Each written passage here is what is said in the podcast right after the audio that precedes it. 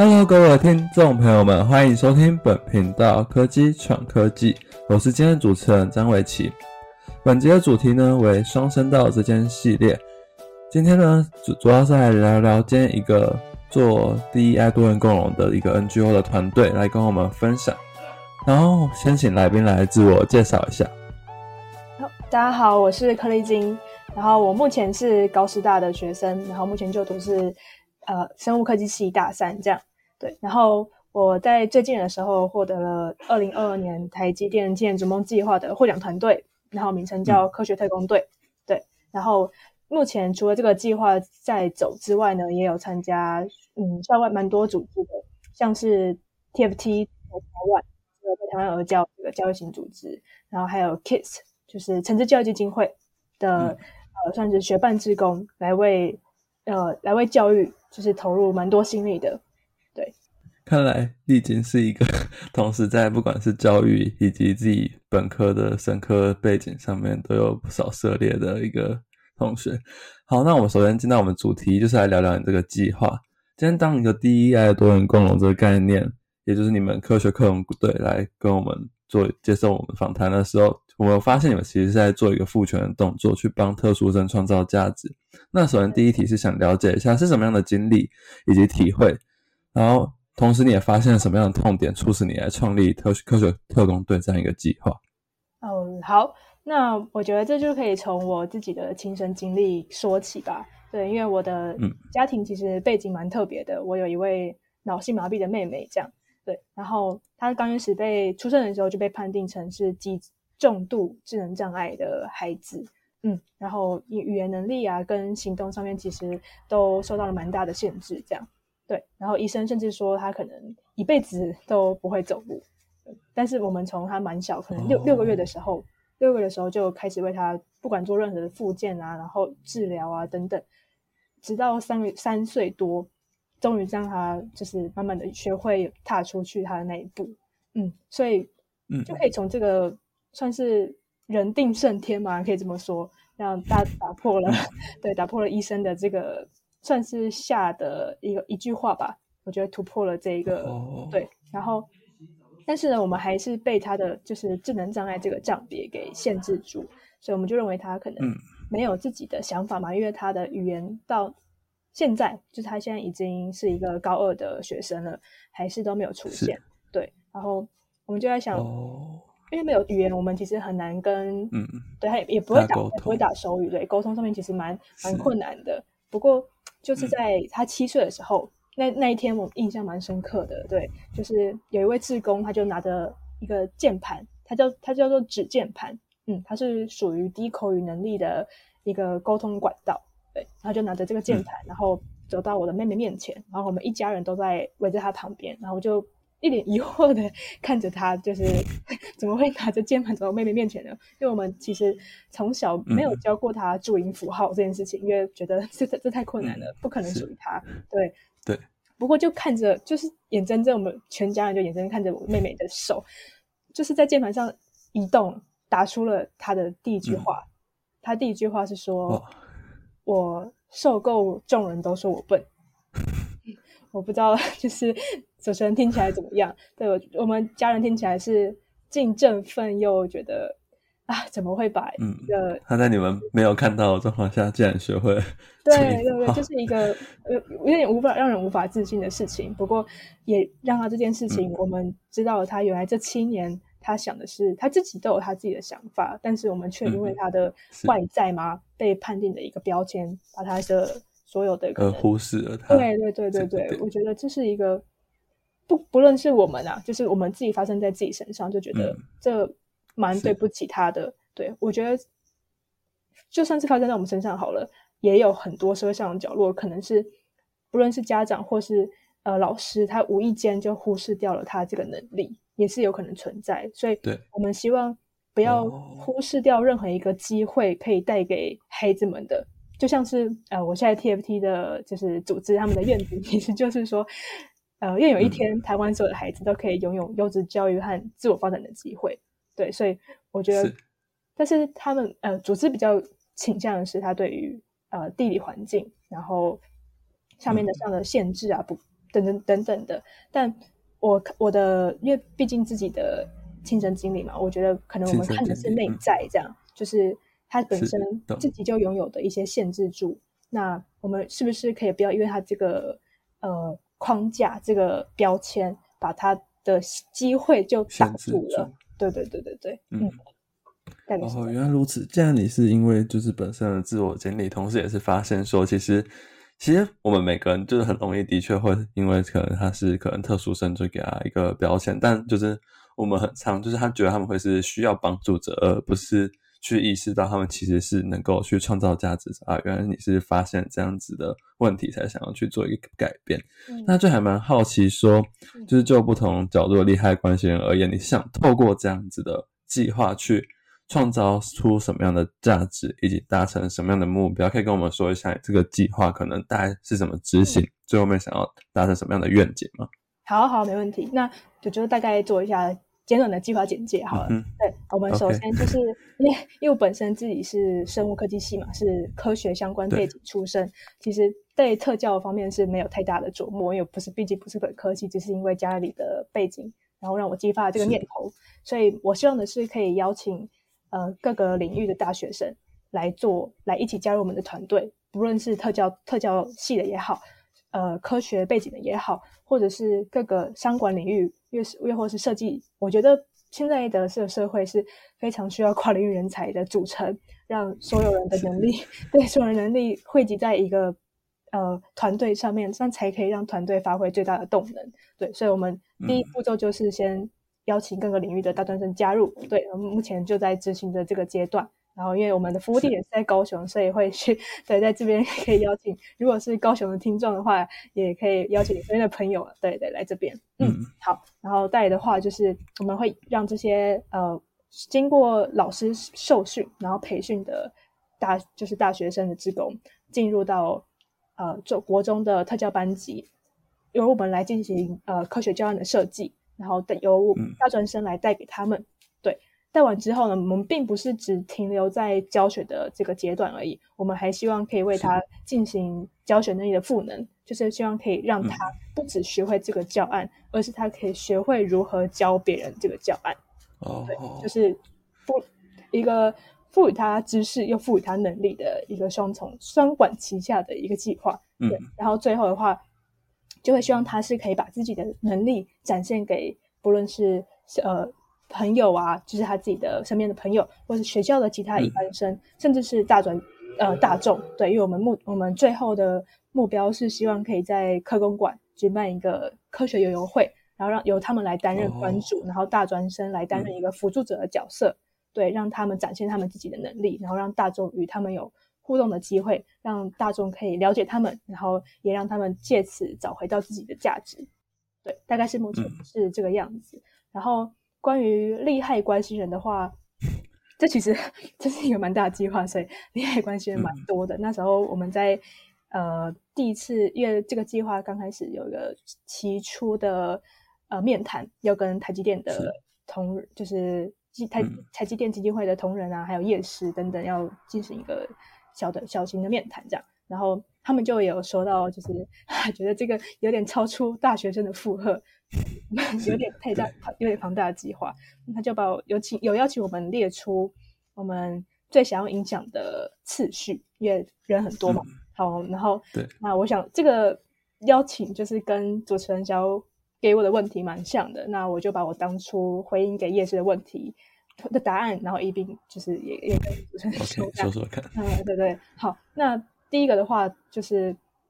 我们当然是我们因为我们的出发点 T A 就是特教生嘛，特殊生这样。是对。我们有花最大的时间、最大的心力投注在他们身上。那当然，首先就是最重要的就是带给特殊生他们的不论是科学上的机会，让他们有意识得到，日意识到自己是呃，并不是只有可能在。呃，可能很简单的，可能手作上面啊，什么才有他自己发挥空间。其实科学是。在旁人看起来可能是一个遥不可及、高不可攀的一个嗯知识嘛，但其实身边啊什么就可以以简单的方式带给他们一些小小的乐趣，让他们增加对于科学的门槛吧。对，就是从一个引发兴趣，然后让他们会有兴趣，然后来做这些，或是来学习这些知识，这样，嗯，所以最希望的就是他们可以，呃，最后展现自我，然后找到自己的价值，这样，嗯，然后第二个的话，就是因为我们有找一群大专院校的学生来进行这个计划，对，所以那第二个的话，我们就是希望可以让大专院校的学生透过跨领域的合作机会，然后增加自己的软硬实力，也。可以看一看别人跟自己的差别，然后互相学习到自己的不足啊，或是看见别人优点，然后来弥补自己可能比较缺少的部分。这样对，然后也可以透过这个计划发现，哦，原来社会上其实有蛮多像有蛮多我们没有看见的需要的。对对对，不仅我觉得不止啦，不只是 这个特殊的，对，还有很多就是我们。像是移工议题啊，然后女女女性的可能月经不平等啊，这些我觉得好多好多好多，对，就是可以透过一个计划，可以让他们发现，哇，其实还有好多社会问题是我们要去解决的，这样，嗯，那就是第二个就是大专校有职工，那第三个的话，其实就是学校跟社会吧，这个是最最有点结构最上层，所以最难去最难去改动，最难去影响，最难去调整的一个部分，对，所以我们把它放在最后。那我们的计划的话，就是希望学校可以，呃，不是我们合作学校的话，他们可以发现哇，其实这个合作计划呢，是可以让呃学校或是特殊生有他们自己的发展空间嘛，然后可以透过大学生的热血、热血，然后热情来投注，然后变成一个可以呃长久执行，或者是以学校对学校，可能就是。大学端对于呃国中或是高中端的长久合作的计划，这样对，就就是一个长期投入，而不是只只只仅于我们这个一次性的计划。对我们最终是希望它是一个可以被复制的模式，然后带给更多扩及到更多的学生。嗯，然后社会的话就是嗯啊，最后最后一个就是社会这样。嗯，好，其实就是最后了，因为就是科公馆，所以也就短暂的接触时间。那但是可以让社会大众发现他们。就是不要以仗别来取人，然后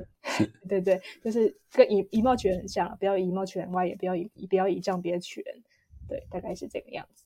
嗯，那我简单的总结一下，我听起来你们大概是想做什么？其实你们就是希望去从第一层去唤醒，其实特招生，让他们知道，他们去给他赋予他们这样子的一个赋权。就让他们知道，他们其实是有价值去创造出、有能力去创造出价值的。这可能是因为他们过去，不管是你刚刚提到社会或者是学校，就是告诉他们，或者是认知他们可能不会这些。但是你们透过一个启蒙，让他们可能不管是在这过程中他们是找到了，还是是确定的这不是他们想要的，都是一个探索的过程。让他们启蒙，他们其实是有能力去创造价值。而同时，在第二层去找大专生，我觉得看起来就像是你们也是想去唤醒像我们一样大专生，去有这样的意识。其实社会上有存在这样的问题，你们可以通过行动去付出，去尝试的改变。呃，这也是可以去打破一些可能大专生可能不管我们其实虽然我们都长到那么大，但还是有很多人其实对于特殊生都是有一定的偏见，甚至是对于学校而言，其实就像是去透过你在高雄的一个。实验去创造出一个像典范模式一样，这样子很多学校以后可以看到这样的模式去模仿。最后面社会大众想必就是去改变你们所谓提到的对于特殊生的偏见。其实我觉得你们的计划超好，那我就还蛮好奇说，像你以一个 NGO、NPO 这样子一个计划组成的角度，你们平常不是平常，应该是说你们当初是怎么去说服，不管是去让学校肯给你们场地、给你们时间去实验，亦或是你们是怎么说服台积电让选你们这样子？计划，你们是什么？有什么样的价值对他们来说？嗯，好，那我觉得最主要的出发点就是一个蛮强力的推力，就是自己的经验啦，就是把问题就亲自发生在自己身边。那当然，是这个动力是最强的，然后也可以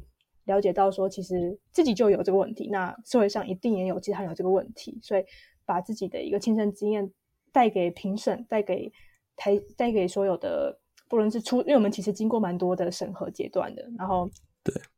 对，然后其实评审都对于我们的计划缘起蛮感动的，这样，然后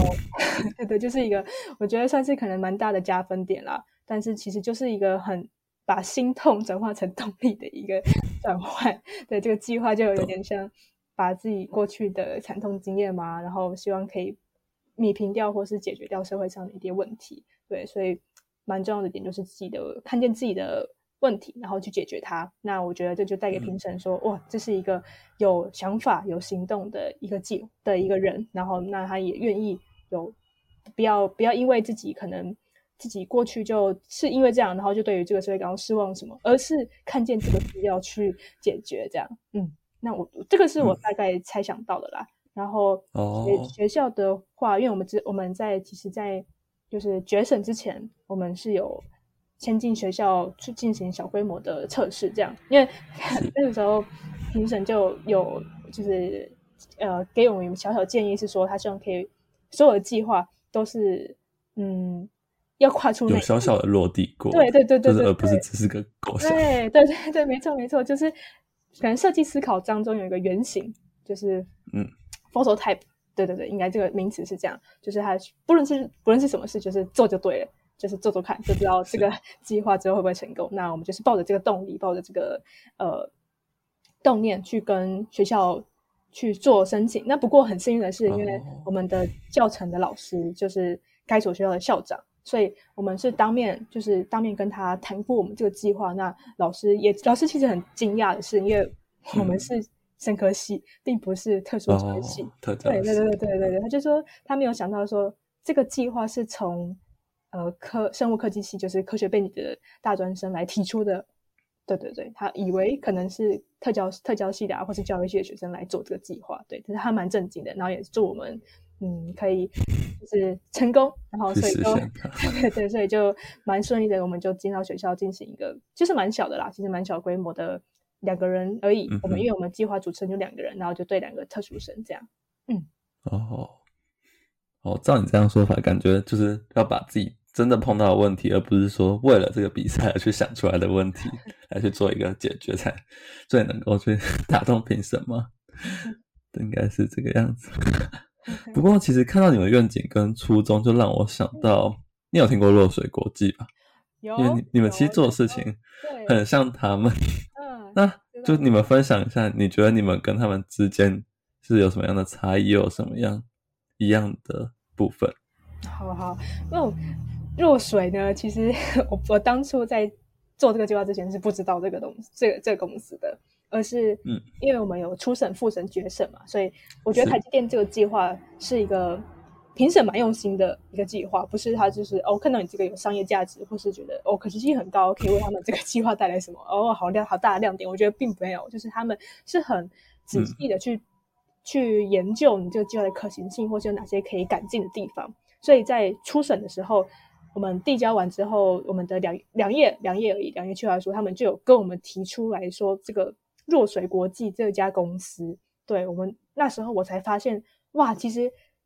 社会上就已经有企业是在为在为这个公司，对对对的的职业在进行，嗯，是有更多元的发展机会，而不是我们平常都看到的，可能是做面包啊，就是小小的手作坊这样，对不对？就让我蛮对蛮开眼界的啦，就是他们居然可以做一个，嗯，一般人可能觉得就是生让生可能没办法做的事情，嗯，对，然后。我觉得意先讲意好了，不同的地方，那我觉得蛮应该是蛮明显，可以看出来，就是他们是已经在跟企业端和就是跟职场是已经在接轨的地方，接轨的。对我们目前还还没进职场，所以还还没办法做到这个这一部分，所以我们其实是学界跟学界跟产业界的一个两者吧，嗯，就是一个蛮大的不同。那他们是产业界，我们是在学术方面，可能嗯，就是他们是。可以在未未来，就是如果是我们这个地这个计划的话，那我觉得是可以带给特殊生一个意识，意识是说他们可以对对对，就是很像启蒙意识，就是可以说他了解到自己其实是有能力，不论是在科学或是其他的事情上面，就是给他们一个想法，就是不要因为自己的呃现实去限制了他们的想象，对对对，他们可以。不要被自己的可能障别或是标签，我觉得这个也是不只是外人，他们自己会被这个障别给限制住。对，那我觉得我们这个计划是给他们一个想法。那那弱水的话，那就是给他们一个真的实际可以把自己的这个想法，然后付诸行动，就是他们让可以他们做出来一个高质量的一个 AI 标注师吧。我记得是这个职位，对不对？没错，是一个旁人没办法想象的事情。不过。相同的地方就是，我们都看到了这个社会的需要，然后针对，就像就像这个弱水好了，它是针对深藏就业机会不足的这个社会问题，然后它进而去设计了一种商业模式，然后并且就是结合所有可能是教，就是可能是生障者的专业指导老师啊，或是呃产业界这个 AI 领域相关的老师的的指导老师。来为他们进行教学，然后并且解决这个问题。那其实我们也蛮相似的，就是我们是算我们是由大学生，然后可能是不同背景，但是都还是对于这个领域是有一定的认识。然后由我们先出发，然后带给特殊生一个知识嘛，然后让他们知道说这个知识其实是没有那么高不可攀，就是可以其实身旁很多都可以见得到，那可以降低他们有更多的学习机会。对，然后。那时候我其实有上网去查一下若水执行长，就是 Sabrina，不知道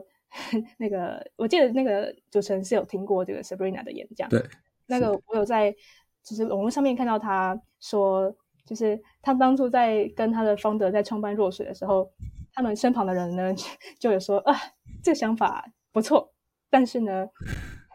许多专业的人啊，就是可能一般就算是我们可能普通人好了都。就是想要做这个工作，都觉得哇，这其实是一个蛮不简单的工作。那何况是，对，何况是身心障碍，何况是他们。对，然后他们就会觉得说，成功率应该不会太大吧？所以他们就是 Sabrina 就说，当初相信这个可行性的就只有他跟这个方德而已。那那我觉得这个心路历程就蛮像我跟我的另外一位伙伴的，因为其实做这个计划是需要蛮大的心血，然后。解决到社会，因为其实，在嗯，我觉得主持人应该对这个领域比较不熟悉，我可以稍微跟就是大家介绍一下，嗯，就是呃，在一般的特殊教育学、特殊特教班的好了，就是或又是资源班，他们的学生跟老师是师生比是可能最多是十学生十，然后老师最多二这样子，但是特教班的。呃，账别其实落差非常的大，有很有很严重，然后也有可能比较轻微的。但是如果只有两位老师对十位学生，那通常啦，通常像我的像我的妹妹好了，就是我自己实际看到，就是老师会比较 倾向于教轻松的学生，就是嗯，那一般的教学现就是教学的机会就会先让给那些可能行动比较方便或是手手作能力比较好的，让他们去做，然后做完之后再给比较。可能比较行动不便啊，或是手动能力比较差的，给他们看而已。就是我觉得这是一个很蛮蛮不公平的嘛？对，就是可能是他们做自己就做出了，还把就是这种特殊生之间做出了差异化，让他们没有办法获得对等的对学习。因为特教班了，然后你还你还这么做的一个这么分开嘛？但是我觉得这个也。不能怪特教老师啊，就是一个政府吧，政府因为这是立政府立案规定的啊，所以也不能怪他们，因为他们也毕竟只有两个人，所以我们就是看到了这个问题，然后去想要去把人力多投入这个地方，因为我相信特教就特教系的学生，他们未来也是以即将要成为特教老师的一个管一个一个路径吧。那如果他们可以透过这个计划，更进一步的接触到特教生，或是看见这个特教领域的。资源缺乏，那我相信这也是一个蛮好的机会的。对，就是一个，甚至这都是一个新的去补足特教资源资源的这种一个模式。啊，对对对对那这个就是我们跟弱水相同的地方。这样，嗯，对。OK，那最后面就是想问你说，就近半年的实验期间，就你看来，你觉得有带替他们带来什么样的改变？又有遇到什么样待解决的困难？嗯，好，其实我觉得可以。从我们已经，因为我们已经在就是在学校进行小规模的实验了嘛。那那个时候，对，那那个时候我们就在活动进行完之后，还有一段小时间，我们就问我们带的那两位学生，他们对于这个科学小活动上面的感想，这样，嗯，对。然后一其中一位学生呢，他说，嗯，一位这位这个光教案，就是我们是做光的原理这样。有点难，因为然后因为他在最后，我们有问他说，就是这个我们要做什么，就是做了些什么事情。他在同诊的时候没有表达的很清楚，或是有点就是有点模糊的状况，所以我们就才问他说，你觉得这个嗯有没有去，或是他觉得有没有太困难？那的确的确，这位学生他就说他就是有点有点对有点困难。不过不过就是在他说完困难之后呢，我们就又更又更简单的方式，就是其实我们那时候有做一个教具，就是一个蛮大型的一个小，就是一个中型的箱子，然后让他们去看光有有没有光，然后有光的时候可以看东西，没有光的时候可以看到东西，这样子。不过这个箱子，我我想啊，是有点太突然，就是有点太大了。你可能看到一个是平常可以看到东西，就会哇，这是什么的感觉？那我们就是对对对对，就是我觉得他也被吓到了，所以我们就换了一个方式，是用呃，就是用开关灯的方式，就是哦，开灯其实就可以看到东西，那没有开灯就可以就就不能看到东西这样。然后还有用我们弄水壶，然后加上这个手机的的手电筒，然后就。跟他讲解光的直径性，就是一个很平常，就是旁边就可以看到东西，然后而不是做一个教具的，马上做出教具。那这个问题我们就就是蛮谨记在心的，因为我觉得在刚开始带给特殊生，毕竟我们是 两个都不相识嘛，就是你不认识我，不认识你，那我们熟悉度非常的低。那如果直接带一个蛮大型的东西给他，他还是会吓到的。那就是让我们想到说。那我们之后可能在进行的时候，要先从身旁的呃事物先下手，不要把我们准备好、精心制作好的一个完整的东西直接呈现给他。那我觉得在这进行，毕竟是启蒙嘛，对启蒙怎么可能一开始就给他一个那么深的东西，他也会真的很难去理解嘛？干嘛？嗯嗯。不过就是在我们带完这个活动，就是比较弄日常的方式去做之后，他就这位学生呢，就就他就真的说，嗯，他觉得。变简单了呢，他更愿意去尝试那个大型的东西了。对我就觉得哇，蛮感动的。对对对，就是觉得也相信说还是有转机的啦。就是虽然说，毕竟毕竟在落实跟你的计划上还是两个不一样的方式，但是经过这一次的小小的磨练嘛，我们也发现了问题，然后也可以做出改善。那我相信这是一个蛮好的机会。嗯，然后他们也有说，他们之前是没有这种。动手做科学的机会的，是他，这是他的第一次。对对对，就是哇，我们的确是针对了他们的，还蛮感动。对，就是这个教育的，你们是给予他们一个机会去尝试。嗯，就是我们有达到这个痛点，然后给予他们这个机会，然后他们也就是也说，他们之后可以有希望，也有还有持续性性的活动这样。那我们就对，希望可以持续的与他们合作，然后给予他们更多的活动这样。嗯嗯。鉴于我们的来宾讲的太嗨了，所以我们会切成上下两集。这一集就主要是讲 DEI 多元共融的计划，科学特工队到底是为什么创立，又是为了追求什么样的目标，到现在又执行到什么程度。那我们今天科技闯科技的频道就暂时到这里结束，谢谢。